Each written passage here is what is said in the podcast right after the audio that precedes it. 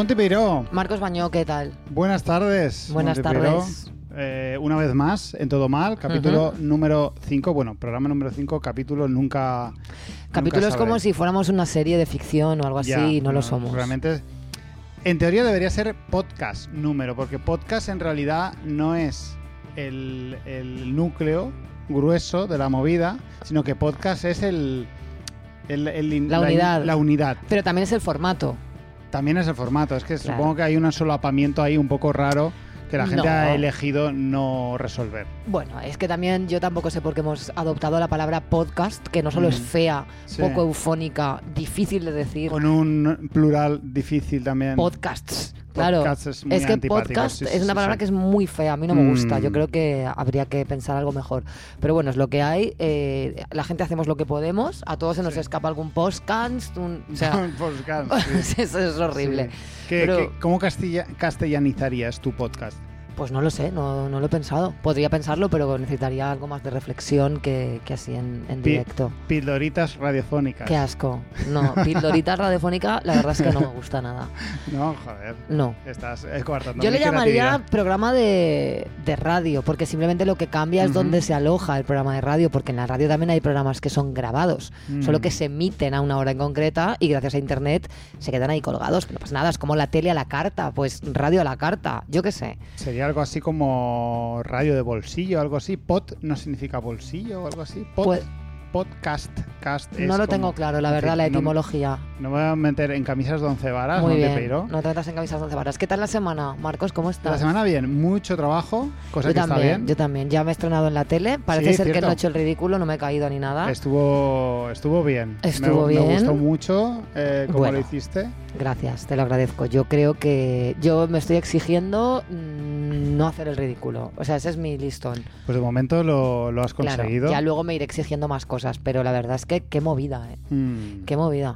No sé, todavía no me ubico muy bien, pero, Mm. pero me está empezando a gustar lo que es la parte de redacción, porque es un proceso distinto, ¿no? Al, de, al del podcast, por ejemplo. Claro. Yo aquí lo que hago es cojo un tema, profundizo y trato de contarlo lo más amplio posible. Claro. Y allí es como cojo un tema, profundizo y tengo que resumirlo y contarlo de la manera más sencilla. Y recortarlo todo lo posible, Recortarlo que es lo todo, contrario a este podcast. Recortarlo todo, pero a la vez intentar que la información primordial permanezca. Claro. Y eso es un proceso muy, muy interesante a la Mm. hora de escribir.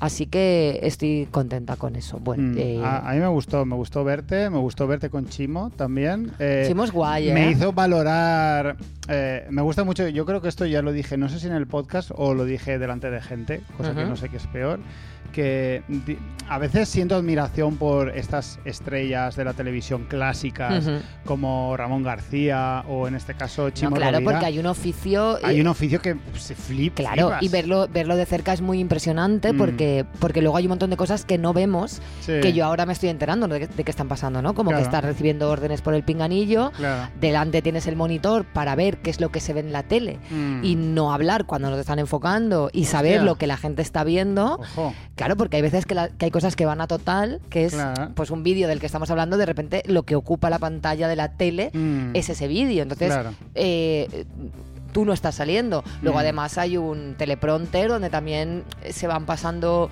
se va pasando el guion y si Mm. hay una decisión de última hora por cuestión de tiempo lo que sea, de que hay que recortar algo, se recorta y luego tienes además al realizador dándote órdenes. Claro. Con lo cual es una cantidad de información que tienes que procesar mientras tú tienes que hacer Eres- como que no está como que Tú estás eres tran- natural. Como que... Exacto. Entonces, a mí me ha hecho admirar mucho ese oficio. Es decir, A no mí- es tan sencillo como ponerte ahí y hablar. A mí me llamaba mucho la atención cómo tú llevabas tu, tu tema, ¿no? Y, y Chimo parecía que sabía perfectamente todo lo que estabas hablando y Hmm. que, que como si se lo hubiese estudiado él también. Claro. Bueno, él, él se lo ha O leído el se guion. habrá claro. leído el guion, claro, Sí. pero... Además, en este caso, él también es bastante melómano y de, del tema de Dino Bravo que hablé, por Ah, ejemplo, vale. él sabía mucho porque es, es fan y. Igual y- no, necesitaba esos apuntes Exacto. para ese tema en Exacto. concreto.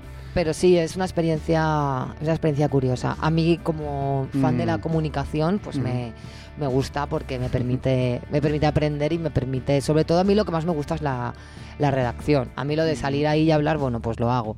Pero, pero no sin, no sin miedo. Pero toda la parte esa de pensar un tema de música, hacerlo interesante para el público de un magazine, que es tiene que ser eh, pues un, un público familiar, digamos. o sea, Claro. no puedo ponerme muy friki, pero a la Mm. vez quiero divulgar algo que tenga sentido y hacerlo en 10 minutos y mm, muy concentrado y que tenga sustancia sin pasarte de friki, Mm. me, me hace pensar y eso me gusta. Pues qué guay, Montepeiro, me alegro Pues sí. mucho de tu salto a la televisión. Mm. Es, es ya... Si me queréis ver, el programa se llama Som de Casa y yo voy los viernes por la tarde en la tele de Apunt, la televisión Perfecto, autonómica. La sobremesa valenciana. de vuestra cadena amiga. la Exacto. amiga los valencians. Es en valenciano porque pero pero pero ya está bien de ya está bien de la gente que no habla valenciano Mm. eh, cerrarse al valenciano. Quiero Ya decir, que no. eh, ya está bien. Eh, ahora que las lenguas son todas se pueden utilizar en el Congreso, es el momento de que aprendáis Exacto. todos eh, a hablar No vos valenciano. tanqueu al valencià. No- no ho feu, no ho feu. Vinga. No estaría muy orgullosa de esto. Es comencem el programa. Cosas que no.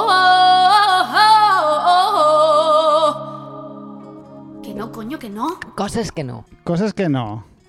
Montipeiro, he de contarte, bueno, voy a, voy a contarte eh, una, mm, una serie de anécdotas. Bueno, realmente es una anécdota genérica que me lleva pasando un tiempo desde que el COVID hizo que dejáramos de darnos dos besos Ajá. y empezáramos a dar la mano. Ajá. Y, y noto que está siendo un problema en algunas situaciones. Sí, porque al final nos hemos quedado en tierra de nadie. Nos hemos quedado en tierra de nadie. Nosotros ya hemos dicho varias veces que hemos perdido la oportunidad De abolir los dos abolir besos. los dos besos, pero como no lo hemos conseguido, los que aún seguimos tenemos te- a los que aún seguimos teniendo esperanza en abolir los dos besos, nos vemos en algunas ocasiones en una tesitura un poco incómoda. Me explico. Hay un par de situaciones por, en las que me veo a menudo en mi trabajo. Tú sabes, eh, nuestros oyentes seguramente no lo sabrán, pero tú sabes que yo trabajo mucho para asociaciones eh, sociales, eh, una de ellas muy relacionada con el VIH y también con el mundo LGTBI. Entonces, eh, cuando tú como abolicionista de los dos besos acudes a gente que tiene VIH o es de, de- o, o- o- o gente gay y tú tiras en vez de a darle dos besos, como está todo el mundo acostumbradísimo en ese mundo Ya. a darse dos besos, les tiras la mano, Pareces un machirulo. parezco un machirulo por un lado Y un xerófobo. y un xerófobo por otro. Y me viene una situación Pero porque yo creo que la abolición de los dos besos, ese no es el terreno de lucha. Quiero decir, ahí tienes que dar dos besos porque el mecanismo es justo el contrario. Efectivamente. Y me vi en una situación un poco incómoda en la que eh, teníamos que entrevistar a una mujer con VIH muy maja, muy simpática, que era todo amor, era de estas de yo muy hippie que abraza, besa y, tal. Y yo voy con mi mano y se, y se la lanzo. Ya, y de repente. Eh, y le resultó muy violento y me dijo, ah, tú eres, eh, tú eres de dar la mano, tal. Eh, se notaba que había como una tensión que yo no quería causar bajo ningún concepto, Ya. porque mi lucha era otra. Ya. Obviamente, yo no tengo ningún problema con el VIH. Claro. Eh, pero me vi dándole la mano a una persona seropositiva y fue, fue bastante incómodo.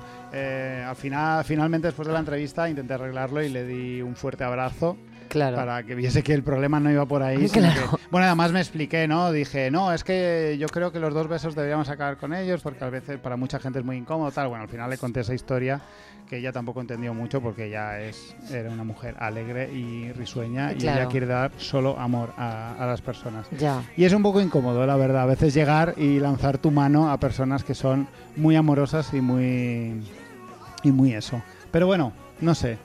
Seguiremos en este mundo Claro. intentando luchar por Muy abolir Tú, los dos tú sigue besos. con tu lucha. Sí, sí, Yo hoy eh, aquí voy a dar la cara por una lucha también, que es la lucha contra la perilla.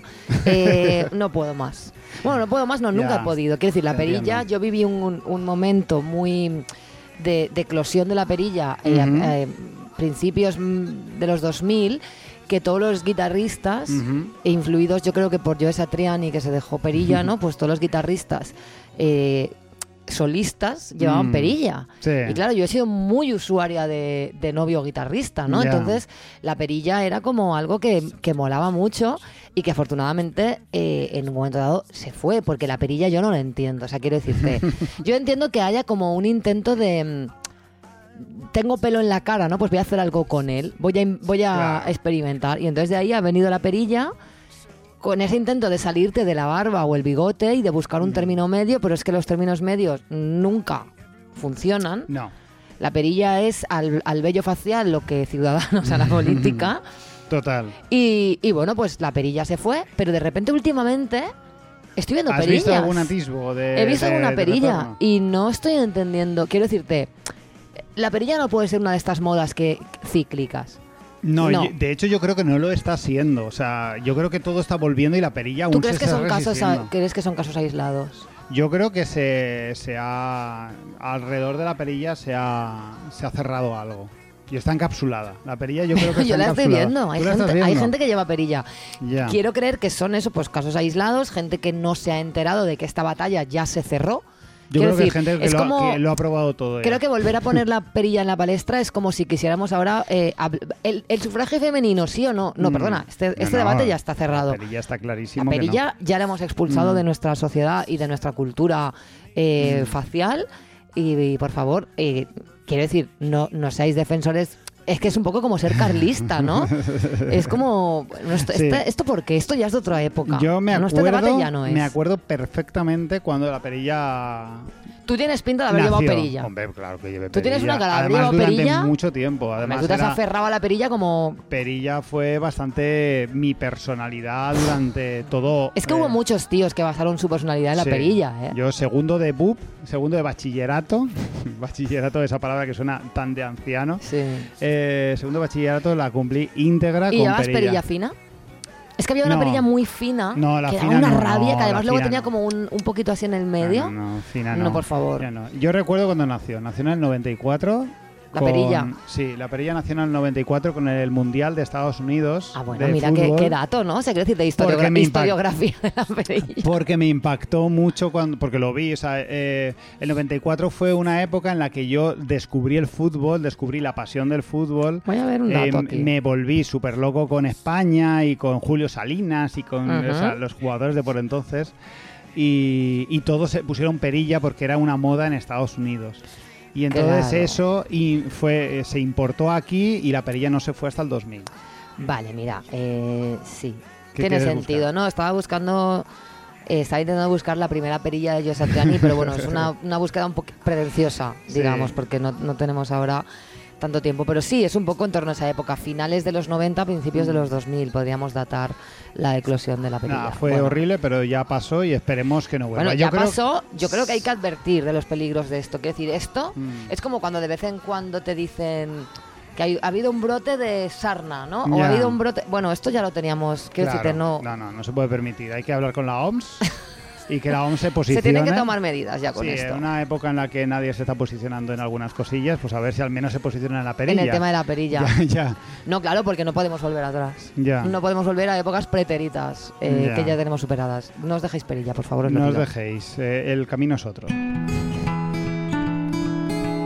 Jóvenes en redes, yo pierdo los papeles. Me debo adaptar a esta vida millennial, volver a ser guay. Vida millennial.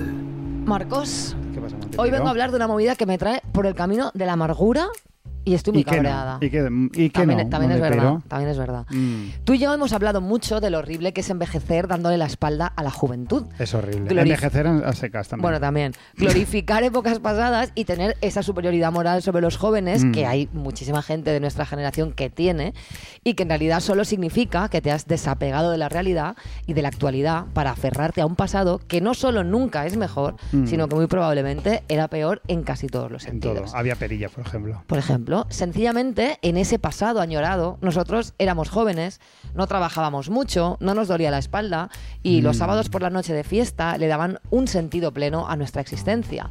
Albergábamos esperanza en un futuro, no sabíamos qué coño era un tipo de interés y pensábamos que la vida siempre iba a ser así de divertida. Qué bien. Por eso, para mí, y me consta que para ti, es importante librar esta batalla contra la nostalgia Mm. y renunciar a esa idea de que nuestra época de juventud fue necesariamente la mejor y tratar de entender el mundo en el que vivo y no anclarme en el mundo en el que viví.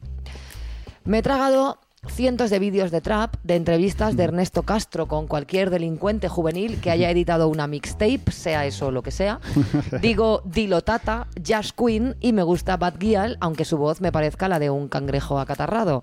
He defendido el reggaetón a capa y espada, aunque no me guste nada, solo porque creo que analizarlo desde el sesgo clasista, racista y boomer es un error y que la juventud tiene ya no solo el derecho, sino casi la obligación de crear productos culturales que nos repelan a los demás de 35 años. Siempre que he escuchado reggaetón y se me han puesto los pelos de punta, intento recordar la cara que puso mi madre cuando abrió la puerta de mi habitación mientras yo escuchaba el Cruelty and the Beast de Cradle of Filth, Es que. porque estoy segura de que a ella le causaba el mismo estupor que me causa a mí el reggaetón, ese sonido diabólico, acelerado y con esa voz de ardilla satánica que a muchos de nuestra generación pues les genera eso, el trap, el reggaetón o, o cualquiera de estos subgéneros de la música urbana. Me siento orgullosa de poder decir que si bien no me gusta el trap, lo entiendo, lo respeto y me parece genial. Soy consciente de que el rock and roll ya no escandaliza a nadie, que ha perdido cualquier carga reivindicativa que pudiera haber tenido en algún momento y que su potencial como arma de resistencia y de rebelión ha sido desactivado por completo por cientos de padres totalmente asimilados por el sistema y sin ningunas ganas de luchar por nada, que simplemente quieren escuchar el solo de Sultans of Swing una y otra vez porque les devuelve a su lugar seguro, ando- a donde las cosas son como eran y no como son. Pero está todo guapo. Sí. Sufre. Amo el rock and roll y el heavy metal, pero sé exactamente que si bien en el aspecto musical todavía tienen mucho que ofrecerme, en el aspecto cultural su relato es ya inocuo y hay más carga política en casi cualquier otra música que en el rock o el metal. Especialmente si todavía seguimos escuchando a los mismos grupos que hace 25 años y criticamos a Maneskin porque pese a tocar rock and roll y tener actitud rock and roll, no son lo suficientemente rock and roll para nosotros. Supongo Joder. que porque son demasiado jóvenes y guapos y se lo están pasando demasiado bien Mm. y no están fofos ni calvos ni saben qué cojones les desgraba en la renta. Mm. Nos dan rabia porque están pudiendo tener nuestra juventud justo cuando a nosotros se nos escapa como arena entre los dedos. Pues bueno, a mí, que siempre me ha resultado fácil posicionarme en estas discusiones, que tuerzo el gesto ante cada los jóvenes de ahora no tienen ni idea, Mm. que escucho, que soy capaz de discutir por defender a Cecilio G o a gente que ni siquiera sé cómo pronunciar sus nombres, solo porque creo en el derecho inalienable de la juventud a rebelarse ante todo, Mm. incluso ante mí misma, que les apoyo, me ha llegado la hora, Marcos. Uy. El puto Bad Bunny ha sacado un nuevo disco que incluye una canción que de verdad aquí me planto. Vaticano con B dice. La noche se puso kinky, tres dedos en el toto, en el culo, el pinky, la moña mm, violeta como tinky winky, una nalgada y la dejo como po, le doy por donde hace pipí, por donde hace popo. Mira. Hasta aquí hemos llegado. A tomar por culo. Soy una boomer, una cuarentona, una señora mayor. Lo que te dé la gana, jodido Benito de los Basta cojones. ya. Pero esto es una mierda. Y no porque hable de follar, que follar es lo más. Y Claro, tampoco porque confundas la vagina con la uretra, sino porque haces una analogía sexual con los teletubbies y utilizas palabras como popó Sí. para rimarlas con po. Es que de verdad, lo siento, pero es que no admite defensa desde ningún puto punto de vista. No. Esto es, y me jode porque a mí Bad Bunny me caía bien, una mierda del tamaño de la Unión Soviética. Sí. No se puede soportar ya esto. A tomar se por puede. culo. Ya está. Esto es, es- este ¿Cuánta era el límite. Y lo hablaba con mi amiga Virginia, que la he nombrado mil veces porque es una fuente inagotable de conversaciones que acaban siendo contenido de este podcast. Ujú. Qué difícil establecerse una misma la frontera entre el relativismo absurdo de cualquier cosa que haga la juventud es buena Sí. y esto me parece una mierda porque no soy empático con la Claro. juventud. Y creo que es importante no pasarse ni de un lado ni de otro y tener claro que no son el objetivo ni un, ni un extremo ni el otro. Mm. Y que es muy fácil estar del lado correcto cuando Rosalía sacó el, mar- el mal querer, que es un discazo del que solo los prejuicios pueden impedirte disfrutar, Sí. o para decir que Calle 13 también hacían reggaetón y era bueno porque aunque hacían esa música maldita para los cuarentones, Mm. la hacían con visión de cuarentones y haciendo lo que todos sabemos que está bien, que es darle un contenido profundo y político a muchas de sus canciones. Claro. En cambio, a Kiss le perdonamos la vulgaridad de la letra de Love Gun, a Mm. Motley Crue, Girls, Girls, Girls y hasta a Manowar, ser Manowar. Porque Mm. la vulgaridad es patrimonio de la juventud y solo en sus manos y compartida con otros jóvenes se puede convertir en algo glamuroso. Pero claro, ¿qué hacemos cuando nuestro instinto nos señala que eso, por más juvenil que sea, por más argumentos que podamos teorizar, por más que Ernesto Castro se empeñe en defenderlo, es simple y llanamente una mierda? Una mierda. Porque a mí me saltan mil alarmas, mil deseos de autocrítica antes de ser valiente y decir, esto, independientemente de que yo sea una boomer que lo soy, Mm. es una mierda. Mm. Y no pasa nada. Que Kiss sacaron mierdas enormes y me siguen gustando. Que llevamos años tolerándole a Metallica que estén tan perdidos que hasta cuando intentan imitarse a sí mismos les Mm. salga fatal. Mm. Está todo bien. Bad Bunny es guay, su canción Vaticano es una mierda y además eh, se escribe con V. Ya lo he dicho. Y no pasa absolutamente nada. ¿Cuánta razón tienes, Montipeiro? Eh, es muy difícil. Vivir, en general, es muy difícil. Vivir en, en esta época es muy difícil. Creo, creo que algo que nos puede ayudar en este gran dilema que tú planteas para, para la gente ya entrada en años. Qué asco de... Qué asco de expresión De y que de, que de estar entrado en años es decir entrado en años. Eh, pero que queremos seguir siendo gente enrollada como somos, en Y realidad. enrollada es, es que está es que yo creo que no da salida buena. Estoy muy Nos estamos mayor, metiendo estoy muy mayor, Montipero, lo siento mucho. Lo que quiero decir es que lo que nos puede ayudar a diferenciar, o sea, a salir un poco de esto, creo que lo has resumido muy bien al final. Dices, no pasa nada. Ahí es, creo que está la clave. Claro. Creo que lo que puede permitirte el hecho de decir que algo de gente joven es una mierda es no darle luego el apellido de eh, nos vamos a la mierda con esto, que es algo que le gusta mucho hacer a la gente joven. Es decir, a la gente vieja. a la gente vieja. Vaticano es una mierda de canción, nos vamos a la mierda como sociedad. No. Vaticano es una mierda. Sí. ¿Está mal hacer analogías sexuales con los Teletubbies? Desde luego Desde que sí. luego que sí. Nos vamos a la mierda como sociedad porque Bad Bunny ha hecho una analogía con los Teletubbies. No.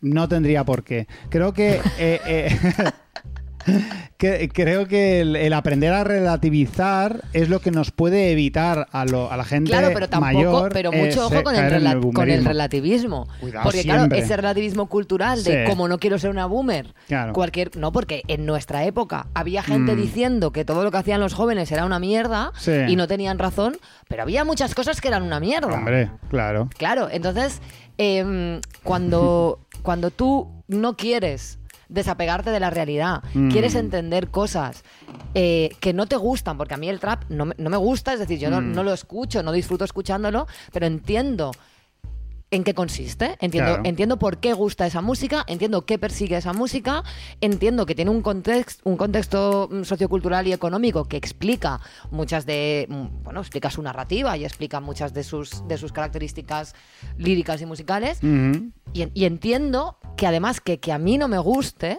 significa que está, que está cumpliendo una función. Claro. ¿Sabes? Es Mm. así. Es que yo, si a mi madre le hubiera gustado Cradle of Filth, yo automáticamente cojo el Cruel Día de Beast, lo tiro a la basura y busco, yo qué sé, pues un disco ya de, de- de sonidos de, de ciervos en la berrea. Claro. Porque lo que, que a mi madre no le gustara era parte fundamental del Mm. relato, ¿no? Sí. Entonces, claro, eh, hay que tener mucho cuidado, porque a veces, por y me, y me incluyo, es una, una autocrítica en, en modo mm, humorístico, ¿no? Mm. Que a veces por no querer ser boomers, estamos siendo gilipollas y estamos aquí, eh, otra expresión que da muchísimo asco, comulgando con ruedas de molino, que nunca he entendido Mm. lo que significa, porque no tiene ningún sentido. Significa Sí, que... bueno, comulgar, un rueda de molino es, o sea, comulgar no es tomarte la hostia. Claro. Pues es como si te comieras una, una rueda de Pero molino. Pues como una rueda de molino. Pues precisamente ahí está el ya, kit de la pero a lo mejor, no, no sé, no me gusta. Es una exageración demasiado exagerada. Creo es una que sí. hipérbole que se pasó de la raya. Se ha pasado de la raya. Sí. Sí.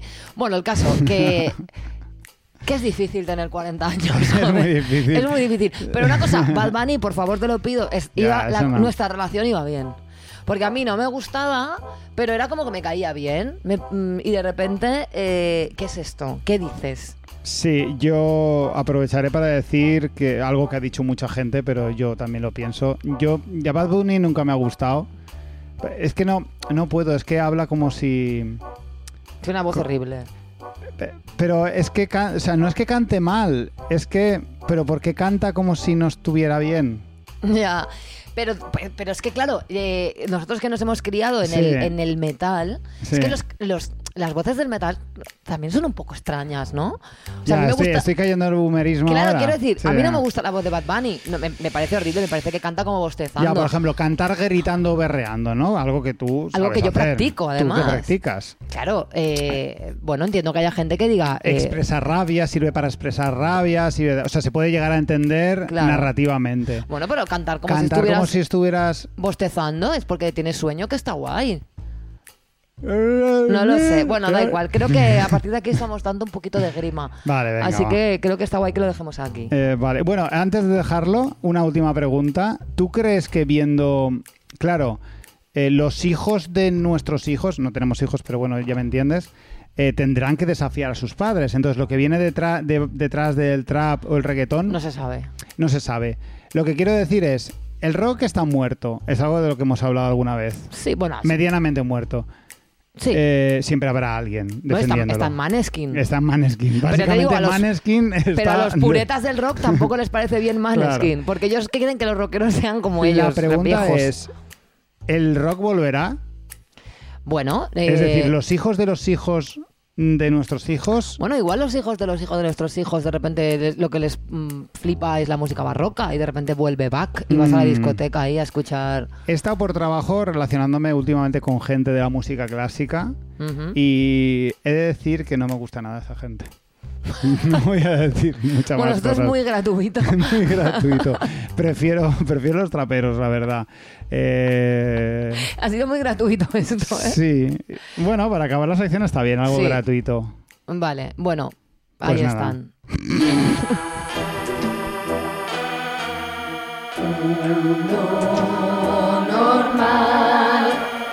Monty. Uy, qué susto. Ah, claro, que además, como tienes cascos, me has oído muy de cerca. Sí. Hace ya la friolera de cinco años traje un tema a la primera temporada de Todo Mal que me hacía mucha ilusión porque por entonces teníamos un lienzo en blanco, ¿te acuerdas de aquella época, Sí. Montipero? Un lienzo en blanco con este podcast donde íbamos a hablar de todas esas cosas que tú y yo hablábamos en privado, como todos los podcasts hacen Como cualquier, como desgraciadamente. cualquier ciudadano del Estado español, por otra parte. Y era una oportunidad donde íbamos a hablar de todas esas cosas eh, eh, en las que podríamos sobreanalizar eh, públicamente, creando conceptos ahora existentes como mundo normal, que tanto me gusta. Y el de entonces era un tema capital, básico, que representaba a la perfección el mal que nuestro podcast pretendía combatir. ya sé por dónde vas. Y yo podía hablar de ello porque afortunada y desafortunadamente lo conocía bastante bien. Estoy hablando de las bodas. Me lo he visto venir. Hace cinco años, el tiempo pasa volando, Montipeiro, como ya hemos hablado en la anterior sección, yo acababa de empezar a trabajar en bodas haciendo vídeo. Y tenía muchos prejuicios por confirmar y algunos que desmentir, pocos más bien. Y desgraciadamente, cinco años después, sigo trabajando parcialmente, es decir, en estos ambientes y creo que va siendo hora de continuar aquella sección que sinceramente ya no recuerdo de qué iba. Sí, bueno, creo que era más, éramos más básicos. Éramos más básicos, sí. Sí, me voy a quitar los Eh, cascos que eh, me- porque que estoy me- gritándote en la oreja. sí. Me estoy viniendo arriba. He empezado mi sección y Sí. me he venido arriba. Eh, bueno, el caso es que vamos a ampliar conceptos e ideas que las bodas aportan a la sociedad y que quizá hace un lustro no supe plasmar con justicia. Gracias al dudoso privilegio que da haber vivido aproximadamente 40 bodas en profundidad, vengo aquí a reflexionar sobre ellas y sobre lo que a mí personalmente me parecen. Yo he cantado en unas cuantas también. Ah, pues muchas cosas puedes decir tú también desde ese prisma. Todo el mundo ha estado en una boda, desgraciadamente, pero no sé cuántos habrán estado en las bodas en las que he estado yo. Hay que tener en cuenta que bodas hay de mil tipos, o eso creen las parejas que organizan bodas originales, y que yo suelo trabajar en las que tienen presupuesto para costearse, pues al menos dos fotógrafos y alguien de vídeo. Por lo que quizá muchos no entiendan hasta qué punto una boda puede ser un lugar espeluznante. Porque claro, la humildad y el bajo presupuesto puede proteger a una pareja recién casada eh, de cometer lo más parecido a un crimen de guerra sin matar a nadie. Pero voy a tratar de ser justo. Empecemos por las cosas buenas, que las hay y no tenemos por qué ocultarlas. No hay necesidad. En todo mal hacemos periodismo de calidad, como en Canal Red, Montipeiro. Muy bien. Las bodas, para empezar, son una celebración, por lo que salvo alguna excepción suelen ser ambientes festivos donde la gente está de buen humor. Podemos afirmar que por pesada y aburrida que sea una boda, generalmente es mejor que estar en cualquier otro sitio lleno de gente que solo quiere morirse y puede pagarlo contigo perfectamente, o lo que sería cualquier reunión con amigos míos. o ya, Oye, yo no. tú, tú te quieres morir muy regularmente. No, ya no. Ya no. Vale. A ver, yo he, estado he sido más vital que, que otra- es verdad, A es ver, verdad, estás vital, estás vital. Estoy vital y, y en general lo he sido por una por un año malo, por un anus horribilis. Tampoco podemos tildar ahora mi trayectoria vi- vital de, de, de- de moribundista. Perfecto, me parece. Bueno, Hombre. vale. Yo lo acepto, ¿eh, Sí, Montevideo? sí, sí, dale, dale. Es un lugar donde se come mucho, a veces, se bebe mucho, siempre, y se droga mucho sin que nadie te diga nada. Y es que lo de satisfacer los impulsos más primarios siempre es de agradecer. Las bodas son también un sitio donde te pones guapo y te haces fotos, que está bien de vez en cuando para adornar, ese, no es tu caso, porque tu Instagram es, eh, está perfecto, pero en el caso de mucha gente, ese Instagram ese Instagram que solo tiene una foto de un bocadillo de la Pascuala o una foto del Real Madrid de básquet donde pone campeones 2018, pues está bien de vez en cuando subir una foto donde sales guapo un poquito. Bueno, yo también tengo algo que decir en esto de salir guapo. Sí, ¿eh?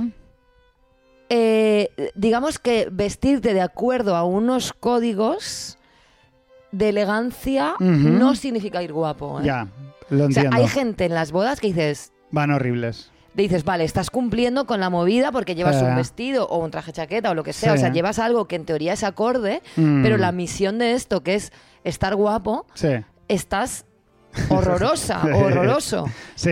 No te das cuenta. A mí, de hecho, me Mm. pasó una vez que yo le pedí a una peluquera para ir a una boda, un- que era de mis mejores amigos y además iba a cantar, y le pedí un peinado muy específico y me hizo otra cosa que no se parecía nada. Ya. Y, me- y me- entonces yo me fui como con una especie de, de, de- de bulto en la cabeza, hecho de como un nido. Mm. Pero no te estés imaginando algo rollo Amy Winehouse guay, ¿vale? O sea, era como un... Cometiste el error de mencionar la palabra boda en la en el peluquero. Claro, y yo estaba Claro. horrible y era Ya. consciente de que estaba horrible, pero ya no tenía tiempo de Ya. deshacer eso. Entonces Mm. tuve que tirar para adelante y entonces yo fui una de esas personas que van arregladas, Ya. pero sin embargo horribles.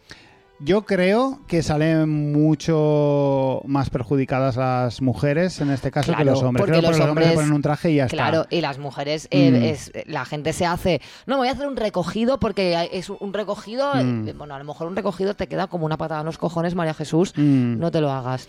A mí me dicen mucho que si ligo mucho en las bodas, trabajando en ellas, porque trabajo mucho en bodas y tal, Claro, y te la digo es que nunca me lo he planteado. O sea, yo cuando voy a una boda, me lo planteo después del rollo, mm, llevo más de 40 bodas y nunca he ligado en una boda, pero es porque realmente cuando estás allí no sientes la llamada. porque las mujeres que veo en las bodas es que no...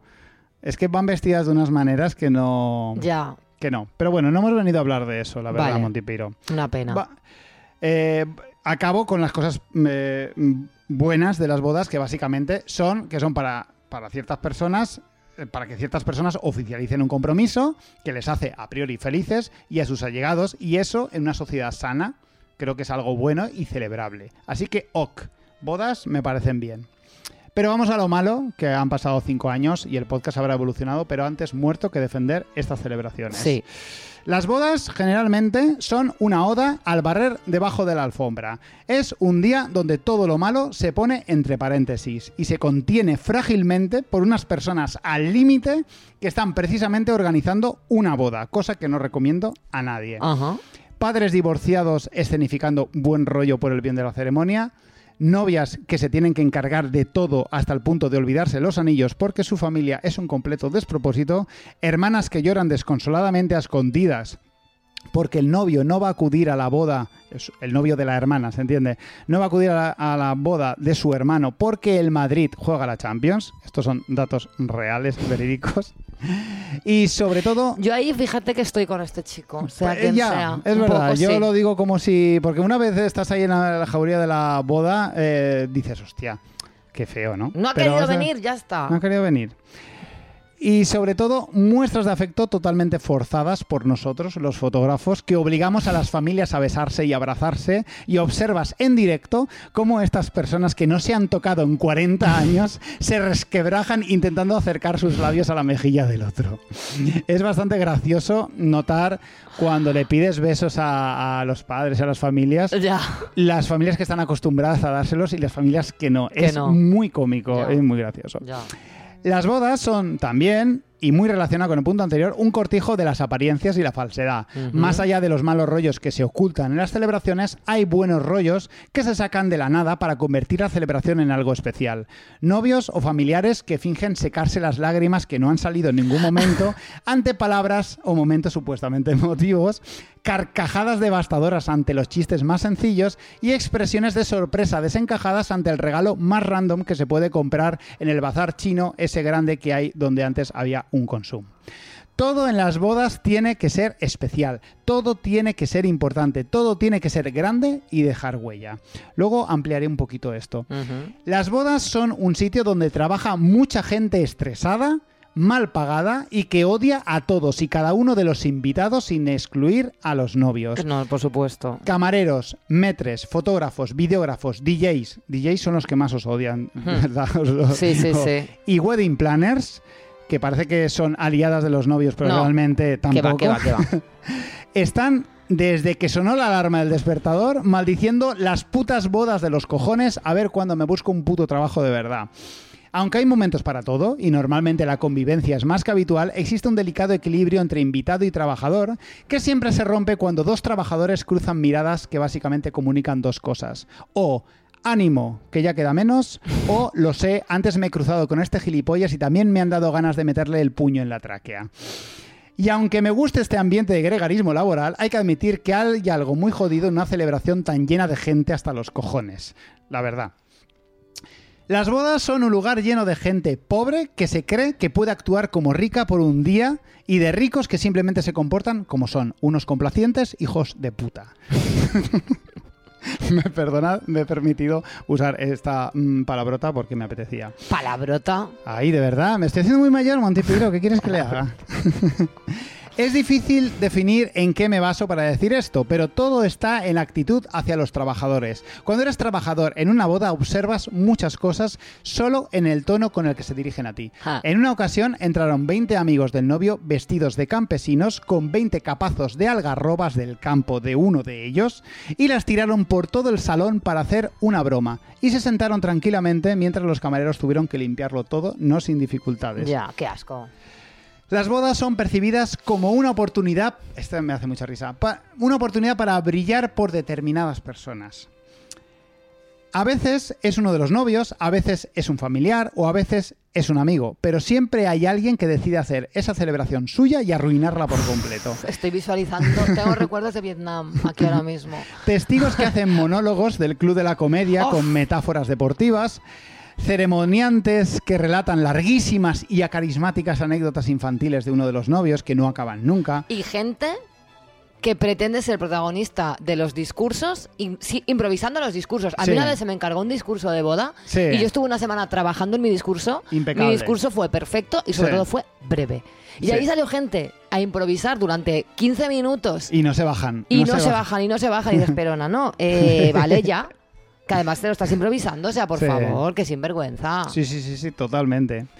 Eh, bueno, y los familiares que deciden hablar del padre muerto de la novia en el momento más inadecua- inadecuado para arrancar lágrimas en todos los presentes, cuando tampoco igual no hace Sí, falta. porque en a lo mejor la gente entiende como que las bodas tienen que recorrer todo el espectro Sí. de las emociones. Efectivamente. Se tiene que llorar de alegría, se tiene que llorar de pena, se tiene que haber... Como que hay gente que pretende que tú vayas a una boda como si fueras a una ceremonia del peyote o algo así, ¿no? Efectivamente, Ah, vas, pues- va a haber un- vas a dar un paso, vas a hacer una transición desde que empieza la boda hasta que acaba y Claro, serás y- otra persona Y es como, la aquí. gente ha venido aquí a ponerse borracha. Sí. Eh, la gente ha venido aquí porque quiere. Ya que te va a entregar eh, Mm. 150 euros, Mm. la gente va a beberse los 150 Pues euros. no te quepa Eh, ninguna le das duda. igual tú, no, no tiene muy claro ni siquiera quién se casa. Hay gente que va a bodas y tampoco sabe que es como, bueno, alguien, un familiar de mi primo, tal. Bueno, esto pasa, esto pasa. Hombre, gente claro que va a las pasa. bodas y no tiene ni puta idea de qué está no pasando. sabe gen- quién, exactamente quién se casa. Entonces, eh, esta pretenciosidad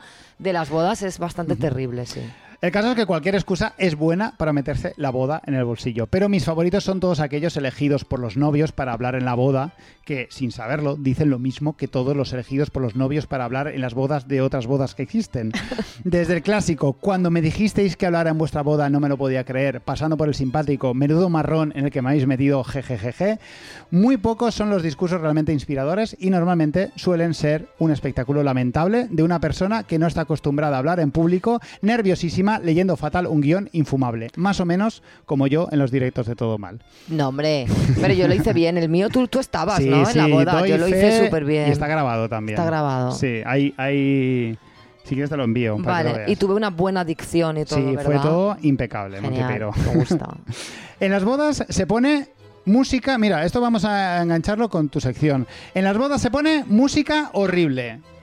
Punto. Sí. No hace, yo no voy a, a- Y esto que creo que ya lo dijimos, ¿no? Que es bastante horrible, esto de la parejita especial Sí. que mm, como que bailan el vals con una canción de ACDC Efectivamente. y han ido a clases de baile y se ponen a bailar swing, o sea, como la gente intentando hacer cosas originales. Mm. Iros a la mierda. Idos a la mierda. Favor, Efectivamente, hay, hay parejas originales que intentan poner algo de rock, pero básicamente lo máximo Pero es que lo la boda puedes- tiene el poder de transubstanciar cualquier Todo. cosa en casposa. Sí. Entonces, aunque entraras, eh, yo qué sé, aunque tocaras Slayer en tu boda, Sí. eh, de- sería casposo. es que decirte, no intentéis. No intentéis. No, es que mi boda es muy original. Eh, basta. Yo lo único ya que le pido a una boda es que en el hilo musical pongan eh, eh, versiones soft de pop rock ya soft por definición. Porque las bodas hacen esto, hacen versiones soft igual de Alanis Morissette. Claro. Es decir, o sea, Ya, Alanis. Morissette es too much. Sea, eh, ponen, eh, ponen a otra cantante tocando otra, o sea, una versión. También es por movidas de derechos, me imagino, porque tú no puedes poner canciones con Porque van derechos. las GAE ahí te cobran Claro, tal. o sea, esto no lo puede sé. ser. Eh, yo a las bodas lo que les pido es que me contraten y que me paguen. y, que, y que si me invitan, por favor que la opción vegetariana del menú no sea un calabacín a la plancha. O como le pasó hace poco a un amigo nuestro, eh, un canónigo, co- como era un canónigo con... Una tostada con un canónigo o algo Claro, así, claro, ¿no? no Eh, por favor. Mm. O sea, pago 150 pavos y me sirves un calabacín a la plancha. Con alfalfa. Y una tostada con un Yo he canónigo. comido alfalfa en una, en una boda. Es que me alfalfa. levanto Sí. y te juro Mm. que mato a alguien. Bueno, pues eh, me alegro de que hayas mencionado este tema porque mi siguiente punto era sobre que las bodas, en las bodas se come mal. Se come tarde, a veces se come demasiado, a veces se come poco. He estado en bodas donde se come poco. eh, de forma muy irregular y a intervalos extrañísimos. A veces te comes tres pinchos en medio minuto que casi te atragantas y luego hasta una hora después no te No te sientas en la mesa nada, a comer el primer plato. Siempre eres interrumpido a media comida por los infinitos eventos que la pareja ha organizado para que los invitados se sientan especiales. Ahora hablaremos de estos más en profundidad. Regalos para los padres, ramos para solteras, tartas de- para cumpleañeros y cuadros con dibujos horripilantes para hermanos. Nunca vas a dar dos bocados sin que suene estruendosamente una canción insoportable que supuestamente tiene un peso emocional en al- para En alguien, alguien. que no conoces. Ya. Esto es verdad, como que es verdad que últimamente las, las bodas pretenden ser una celebración paraguas Sí. que aglutina todo tipo de subcelebraciones. Tiene, todo se tiene que celebrar, nada Ojalá puede un quedar funeral. fuera. Ojalá un funeral también. Vamos a celebrar la muerte de no sé Ojalá quién. entren con un cadáver ahí, ¿sabes? Uh. Pero montados encima del ataúd, estaría muy sí, bien. quiero decirte, porque ya es como que es verdad que la boda, Mm. si tu cumpleaños cae el día de la boda, tu cumpleaños queda anulado. Claro. porque la boda eh, lo ha comido, ¿no? Siempre Claro, claro. hay una celebración más grande. Se te celebra, se- te dan como un minutito de gloria. Claro. Pues eh, ojalá, la- ojalá un entierro dentro de una boda. Claro, si te mueres eh, unos días antes de que se celebre la boda, que te llevan tu guarden, cadáver exacto, al- a la, que te, a la te velen boda. ahí, en el- Y te entre, velan ahí. entre los co- Quien entre el quiera que cóctel y el primer y- plato se te vela. Que eche un ojillo Toma ahí por si culo, quiere. ya, hombre. Pero sobre todo, pero sobre todo, eh, en las bodas el postre no lleva chocolate. Esto es algo que yo ya no sé cómo gestionar. Me enfurece, pero es que no gozo de poder alguno para poder evitarlo. He bajado los brazos, resignado. ¿Hay algún motivo, desde hace años, muchos, para mi gusto, en evitar el chocolate en los postres? Porque de alguna manera eso le da elegancia o caché. Claro, porque yo creo que el chocolate es como ir a lo obvio y la Sí. gente no, es que el postre de mi no, el postre de mi de mi boda Mm, lleva pimienta. Métete Claro. la pimienta. Métete la pimienta por el culo. Métetela por el Sácame culo. Un culant o un brownie. Un culán, coño. Algo que exce- Ponme más chocolate. Es una boda. Ponme el doble de chocolate. Claro, no, la gente quiere hacer, no, es que he No. hecho un postre de, eh, de dulce de mango con tortilla y pimienta. Mira, eh, vete a la mierda. Vete a la mierda. No hay nada elegante en renunciar al chocolate. Nada, nada. Ese dulce de leche con salsa de mango sobre una galleta caramelizada puede que no esté mal. Que sí, está mal. pero por pero ¿por qué? A mí el mango me parece bien, la verdad, pero, pero es verdad, no, no, esto es, esto es un pero hecho. porque una vez conoces la perfección, Pero porque hay como un Porque, intento de pues, elaborar el postre más... ya se alcanzó la perfección cuando eh, cuando invadimos eh, eh, las Américas y robamos el, el chocolate de allí. Desgraciadamente. Eh, ya lo alcanzamos, la perfección del postre ya se alcanzó con el chocolate. Sí. Eh, no intentes reinventar algo, no, arregles lo que no está roto, Montipeiro. Claro, no intentemos ahora como arreglar la colonización a base de renunciar, que seguramente a lo único bueno que, que tuvo. A bueno, lo que bueno, para, no- para yo no estoy nosotros. dispuesto a renunciar. Claro, el chocolate no. Podemos No. renunciar a otras cosas, pero. Al agua. Yo renuncio más al agua que al chocolate. Pero sí que es verdad esto que comentas. Mm. Es verdad. Sí, sí, sí, intentan ir de guays. Y luego no. la tarta esa de bodas es horrible, eso no hay quien se lo coma. Siempre, un bizcochazo ahí a, a- Vamos. Bueno, ya para acabar, venga la última y la más importante porque es la que básicamente me ha hecho escribir esta sección en un principio. Hay algo que en cinco años nunca supe describir, pero siempre me comía por dentro. Algo que pese a las cosas positivas que sé que tienen las bodas, no me dejaba aceptarlas del todo. Lo que no puedo soportar de las bodas es la extrema necesidad de los novios en convertir sus nupcias no en el día más especial para ellos, que aunque ya mosquea puede- puedes entenderlo, sino en el día más especial para los invitados. Las bodas se han hipertrofiado tanto con la acumulación de tradiciones y movidas que las parejas entran en auténticas espirales logísticas de pesadilla, buscando crear miles de momentos especiales para los invitados. Necesitan hacer llorar a los invitados, hacerlos reír, hacerlos beber y bailar. Necesitan que cuando suenen los primeros compases de danza kuduro, todo el mundo esté dándolo todo.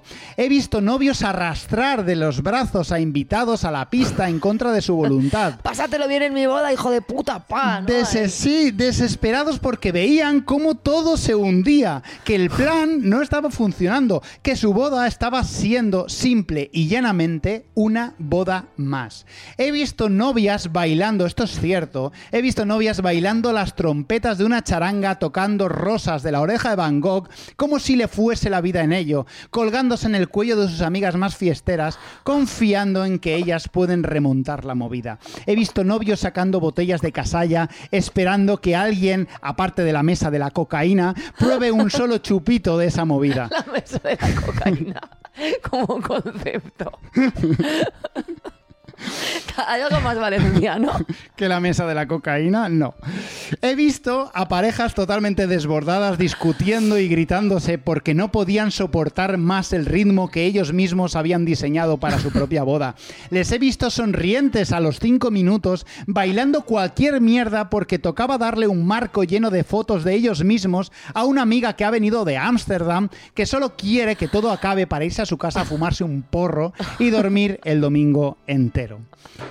En definitiva, Montipeiro, muy a favor de las bodas. No. En general, son acontecimientos bonitos para la gente que a los que les afecta Pero ¿cómo directamente. tienes, ¿cómo tienes los cojones de decir que estás a favor de las bodas? Pero las bodas simbolizan muchas cosas que están mal en la Las sociedad. bodas son horribles. Creo que son Ya una está. metáfora de son la una sociedad. mierda y ya está bien de bodas. Stop Mm. bodas.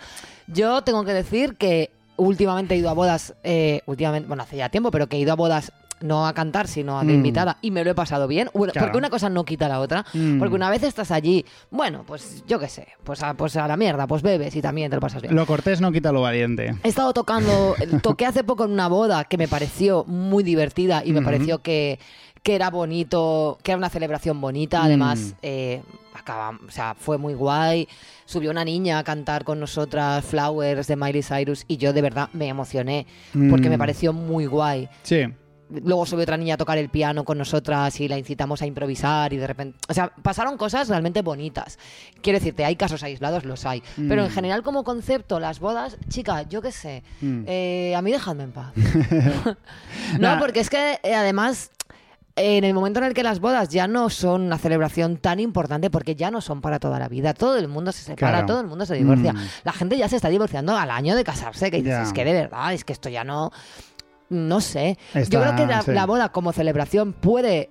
Si, le, si, le, si asumimos ya que la boda ya no tiene por qué tener ese nivel de trascendencia, podrían ser celebraciones más divertidas. Claro. Porque ya está bien, hay que quitarle ese peso de Mm. el día más importante de mi vida, el mejor. Bueno, pues es un día que haces una fiesta para tus colegas Sí. y hacéis esta performance, este rito de paso a la vida adulta, como lo queráis llamar.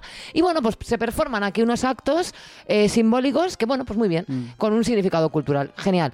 Eh, y a partir de ahí nos lo pasamos bien, sin esa necesidad de que esto sea el día más importante de vuestra vida ni el de la vida de nadie, ni tengáis que ponernos un vídeo eh, con fotos de cuando erais pequeños que de verdad no nos importa a nadie. Mm. Y Bueno, ya no está. he mencionado los vídeos y los pases de diapositivas eternos. Eternos. O sea, que hay gente poniendo PowerPoints eh, de fotos. Sí, que, que tú, de Con fotos que están en redes, que están en Facebook. Exacto, si, que- decir- si quisiera yo ver eso estaría... No, déjame. Pero eh, además que no son tan mayores como para sentir añoranza de esas fotos. Es que quiero Y decir si eso. tienen añoranza, que se lo gestionen ellos, como me gestiono yo mi añoranza, te quiero decir. Entonces, Sí. creo que es el momento de seguir celebrando bodas, Mm. pero de una manera más intrascendente, que creo que a la vez las va a hacer más divertidas, porque Claro. esa presión de la que hablas, Mm. la gente como, mi boda está siendo una boda más, mi boda está siendo aburrida, Mm. eh, me mato, pues voy a... Yo qué sé. Yo pues- lo veo a los novios que lo pasan muy mal conforme llega el momento de, de discoteca, fiesta y Y tal. la gente empieza a pirarse, claro. Claro, porque mucha gente es un momento clave, es un momento crítico, porque cuando... Es lo que va a definir si tu boda es una fiesta de verdad. no, Efectivamente, ¿no? porque mi- mientras hay comida, la gente come y ya está. Pero es un momento crítico en el momento. La gente está enrolada en tu boda, es decir, la gente está bebiendo, se lo va a pasar de puta madre y se van a poder contar historias de tu boda o nadie va a recordar tu boda. Ya. Y a la gente le horroriza que nadie recuerde tu boda. Que lo único que recuerdan de tu boda es el, el- el puro y el, el puro que regalas. Sí, y el regalo de mierda que el- todavía tienes con el papel ese cuché, el cuché metido que- en un cajón porque... ¿Qué es esto? Es horrible. Ya no se están dando tanto esas cosas, aunque a veces sí que se Yo creo que una cosa que ya comentamos, pero que no quiero dejar pasar de las bodas, que siempre me ha horrorizado hasta el punto de provocarme como una, un desasosiego muy fuerte, es el tema de las fotos de la boda, porque yo he sido víctima de muchas de muchos álbumes de bodas de gente. Claro. Y mm, me llama la atención que te las enseñan con mucha ilusión porque son las fotos de la boda, Sí. pero sin embargo esas fotos no capturan nada de la boda. No. Es decir, las fotos son una performance, una escenificación Mm. Que muchas veces ha sucedido incluso otro día. Hay veces que la gente se hace las bodas una semana antes o después, las fotos, Sí, claro. en un castillo en Sí. el que no han entrado. Sí, ese es el, pu- el preboda, que se llama. Claro, pero y en esas fotos- que también hay posboda. En esas fotos, lo que esas fotos retratan no ha pasado, o sea, no es un recuerdo, No. porque un recuerdo es algo que ha sucedido y ha sido capturado y a través de la imagen te permite evocar. Sí. Pero si tú has ido a un castillo con tu novio otro día, que no es el de la boda, y el fotógrafo ha dicho, cógele la mano y mírala a los ojos, Esto es lo que se hace, sí. tú no la has cogido y la has mirado, o sea, ese instante ha sido fabricado Total. para, para... O sea, estás creando un recuerdo de algo que no ha sucedido y a Mm. mí eso me parece una cosa tan incomprensible para mí. Mm. Decir, yo, por ejemplo, la boda hasta en la que yo di un discurso, ¿no? Que tú eras el fotógrafo, tú te dedicaste a ir por ahí captando escenas que sucedieron. Sí. Y esas fotos son muy bonitas, no solo porque las has hecho tú, Mm. sino porque son de verdad.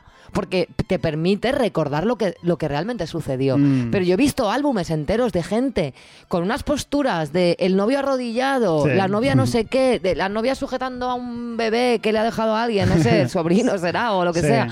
Eh, performando unas como si estuvieran viviendo una- un romance medieval no lo sé y, me- y es como ¿qué hacéis? Mm. Sí, sí, sí. y luego te dicen no es el, este es el álbum de mi boda no eso no, ha pa- eso no ha pasado Eso no pasó. Sí, sí, eso es se una escenifica mucho. escenificación es una obra de teatro Se es una mucho. performance Eh, Me ha, me ha recordado el trato que se le hace normalmente a los bebés y a los niños en las bodas, que es muy peculiar porque se les da una importancia muy superficial. Es decir, se los coge. Se- son, como políticos en ese momento. O sea, lo- los, los que se casan son políticos en cuanto a los niños se refiere. Es decir, les gusta posar con ellos, hacerse las fotos de rigor Ajá. con ellos, que sean muy bonitas y todo, y todo eso, pero automáticamente los llevan a una mesa lo más apartada Claro. posible, contratan a varios animadores Que les pinten las caras. que les pinten las caras y no sé qué, y que desaparezcan. No quieren Sí, saber nada, nada, de nada. ellos. Y me hace, me hace mucha risa. Bueno, hay muchas cosas que contar de bodas. Yo creo que se han hablado bastantes Hmm. de ellas. Eh, pero bueno, eh, espero que te haya gustado Sí. mi resumen. Y, y nada, pues lo siento si os han invitado a alguna boda.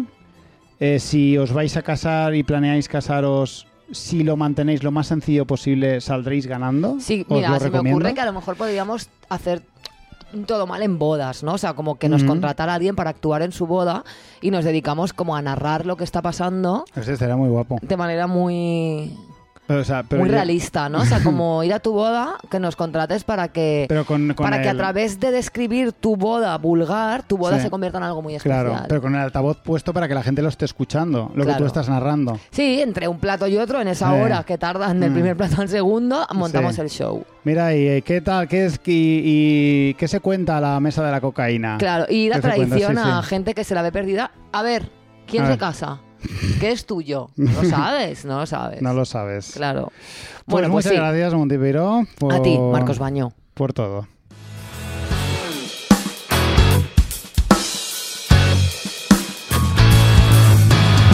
Pues ya estaría. Se ha Ya quedado estaría. un programa muy bonito Pues sí, de una hora de duración. que ni más se ni puede menos. ver en vídeo en nuestro canal de Patreon. Efectivamente, de momento no lo estamos cortando porque está bien. Está, bien. Patreon.com Ajá. barra todo mal. Podéis visionar Nuestro programa desde Exacto. 2 euros al mes. Una cifra Ya ves, ridícula. nos veis las caras, nos veis en directo. Hay gente ver que está subiendo su aportación de 2 a 3 euros. Ah, sí. Y yo lo he entendido que es como un valorar el vídeo. Y Ajá. a esa gente muchísimas gracias porque, guay, muchas gracias. porque es sí. un gesto y una... Porque es verdad que esto es un, esto es un currazo que te pegas tú de grabar y luego subir el vídeo. Y esto se tiene que pagar. Esto se tiene que pagar. Porque no os vayáis a pensar que, que es que os dan un dedo y os cogéis un brazo. Entonces, si todavía no sois Patreon, lo tenéis que solucionar. Porque Sí. es que estoy, a mí me, pa- me parece ya de tener la cara muy dura, ¿eh? Estar aquí escuchando esto por la, por la patilla. Una vergüenza me daría. Una vergüenza. Patreon.com barra todo mal, os dais de alta dos euros al mes. ¿Qué Sí. clase de persona no nos daría dos euros al mes? Por Pues favor. una despreciable. Por favor, en serio. Mm. De- no, nos hagáis, no nos hagáis decir nombres. No, no- mira, eso va a ser lo siguiente. Vamos a una lista de la gente que está consumiendo esto gratis. No, es broma. De verdad, me haría muchísima risa. Ya. O sea, de verdad, te lo, te lo digo, de ver- lo Supongo haría. que vulnera cualquier tipo Claro, de, de protección de datos. No, y- y, y porque realmente, aunque lo hagas de broma, eh, como que al- en el fondo, en el fondo, no le haría gracia a algunas personas. Claro. Pero de verdad me parecería, súper- a mí personalmente me parecería Sí. súper gracioso y lo haría sin ningún tipo de hostilidad. Me encantaría mencionar los nombres de la gente que se Que ha dado no de es- baja, que no, se ha que, dado se ha dado de baja, que ha retirado sus 2, 3 euros. Claro, porque eso lo estamos viendo y es importante Hombre, que lo lo sepáis. pone, eso tal. claro. Que no lo juzgamos en ninguno. O sea, bueno, no a lo lo- mejor sí. Pero no, yo, Tú y yo no lo comentamos, es decir, no, no, hay un- tú y yo no lo hablamos. Pero yo cuando lo veo sí lo sí Digo, ay, mira, Sí dado de baja esto. Yo sí juzgo. Pero yo lo no, pero yo lo entiendo. yo, o sea, lo juzgo y al mismo tiempo lo entiendo porque yo no le doy dinero a nadie en realidad. Yo sí. Yo enseguida pienso en mí digo, tú le estás dando dinero a alguien. Rata camboyana. Y entonces digo, no, no le estoy dando dinero a nadie. Bueno, sí, le estoy dando dinero a una tía que ya ni, ni sigo ni nada. No sé por qué le sigo dando dinero. Bueno, le damos dinero también ju- conjuntamente a Juana Barca. Sí, Bien invertido, bien invertido. Sí, no bueno, sé. eso, que nos deis dinero. Eh, y nos vamos a despedir con una canción de una rapera que me gusta mucho. Tú sabes que a mí me gusta también ir introduciendo Claro. temas de rap. Por- conforme yo voy descubriendo, porque este estilo pues Por no es el que yo más controlo. Pero hay una rapera que se llama ZA, Ajá. que tiene dos discos que se llaman Aca la Bruja, Vale, pero se volumen escribe 1. Z. Z, escrito C- Z-E-T-A-A. Ah, vale. Z-A, o también conocida como Aca la Bruja, porque sus dos discos se llaman Aca la Bruja volumen 1 o Aca la Bruja volumen 2. Madre Pero el tema lío. que voy a Ya- pinchar... Ya, me he perdido. Bueno, ZA. Y el tema que voy a pinchar es un tema que ella ha grabado en el canal de Thunderground, que bueno, pues se llama Graba y Bebe, Ajá. y lo emiten en Twitch. El caso, este tema Vale. de, es como el, el número 9, pues ahora la gente le pone num- como Ya, lo de eso es como Bizarrap la- y todo lo eso, de ¿no? Bizarrap- Bizarrap, ¿no? Es como las sesiones de Bizarrap. Exacto. Este es el 9 de Graba y Bebe Clips. eh, de ZA, producción de Zore Beats. Y es un temón súper guapo. O sea, real- voy a hacer un poco la pantomima porque creo que lo he entendido, pero eh, no he entendido nada. O sea, es entre Zeta el nombre, rapea. Z, Aka la bruja. O sea, y ella se llama... ZA o Aka la bruja. Los raperos a veces tienen más de un nombre. Eh, KCO tiene 200, ¿sabes? No pasa nada. La música la produce Zore Beats y se emite en el loco- canal. Puto loco de mierda. Cállate. Bueno, eso es un temón. Y nos vamos la semana que viene más y, o peor. peor. Para de hacer el imbécil. Que me hace mucha risa que haya vídeos.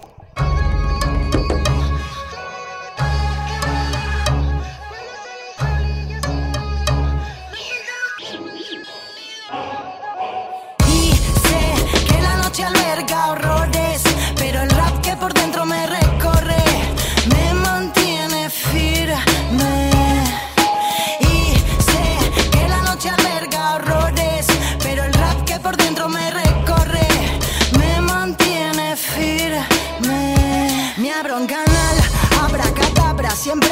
clan. Una de arena, 200 de cal. Toma más sal, pa' que le cambie la vibra a tu track. Viajo al astral, balas que van, no miro hacia atrás. Donde las dan, las toman y el rizo se vuelve a rizar. Donde las dan, las toman y vuelta a empezar. Dispara todo lo que quieras que luego te vuelve. Viene la bruja con Thunder, sigilosa como una serpiente. Tiro de frente, saco los dientes. Tengo los sueños, mensajes, mil letras en mente. Con todo lo que siente cuando empieza a arder. Y sé que la noche alberga horrores, pero el rap que por dentro me recorre me mantiene firme. Y sé que la noche alberga horrores,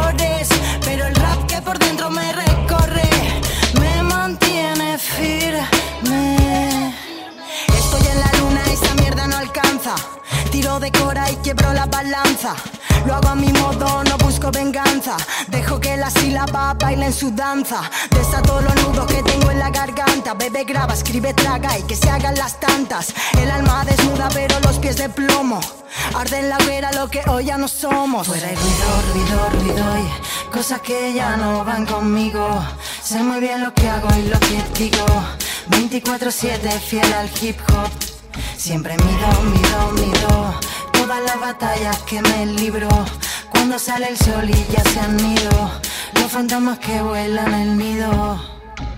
Y sé que la noche alberga horrores, pero el rap que por dentro me